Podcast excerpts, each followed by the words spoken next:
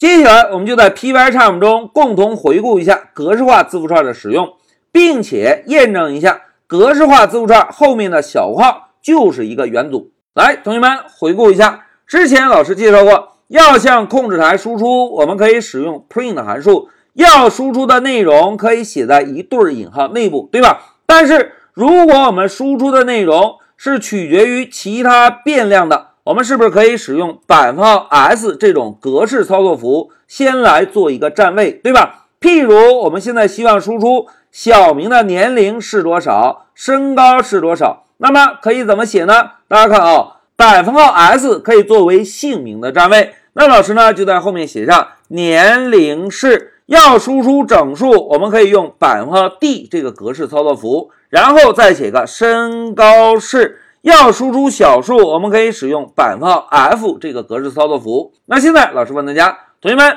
如果我们希望身高在小数点后面只保留两位，应该怎么做？哎，我们可以写一个点二 f，对吧？现在一个格式化字符串写完了，同学们要想传递参数，我们是不是在引号后面增加一个百分号，然后跟上一对括号，对吧？在这对小括号内部，我们呢就根据格式化字符串中指定的三个占位符依次来填写，对吧？那现在老师啊就在引号内部写一个小明，然后呢再跟上一个逗号。跟上十八岁，然后呢，跟上一个一七五，哎，现在让我们用 Shift F 十来验证一下，走，哎，同学们看，小明的年龄十八岁，身高一米七五，这个是我们之前学习过的格式化字符串。那现在同学们把注意力啊放在百分号后面这个小括号，大家看百分号后面这个小括号内部是不是括起来多个数据，并且。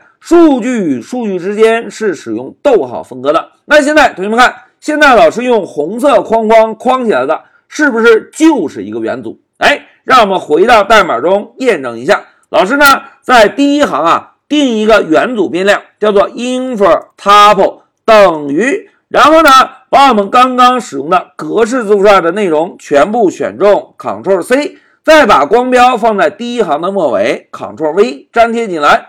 粘贴之后呢，我们就把原本格式化字符串摆放后面所有的内容全部替换成 infer tuple。来，现在再让我们运行一下，走。哎，同学们看，现在输出的内容是不是仍然是小明年龄十八岁，身高一米七五，对吧？如果我们把年龄改成二十一，身高改成一米八五呢？来，Shift F 十，走。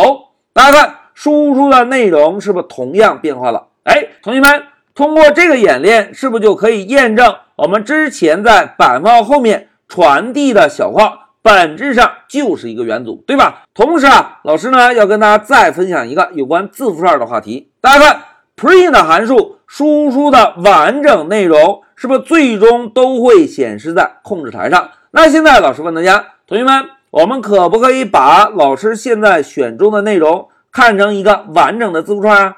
哎，应该是可以的，对吧？现在老师啊，就选中这个内容，Ctrl C，然后在第六行来定一个信息字符串。大家注意啊，老师写一个 infer 下线 str，这是一个变量的名字，然后敲一个等号，在等号后面把刚刚选中的内容全部 Ctrl V 粘贴过来，粘贴过来。如果我们现在直接用 print 函数把 inf 字符串打印。会是一个什么效果呢？来，我们 Shift F 十走。哎，大家看，在控制台是不是输出了两个小明的信息？哎，从这个角度来看，同学们，之前我们学习的格式化字符串是不是只是用 print 函数在控制台输出？但是在这一小节中，老师给大家做了一个扩展哦，使用格式化字符串是可以用一个元组来拼接一个新的字符串，对吧？好。讲到这里，老师啊就在 Pycharm 中给大家共同回顾了一下格式字符串的使用，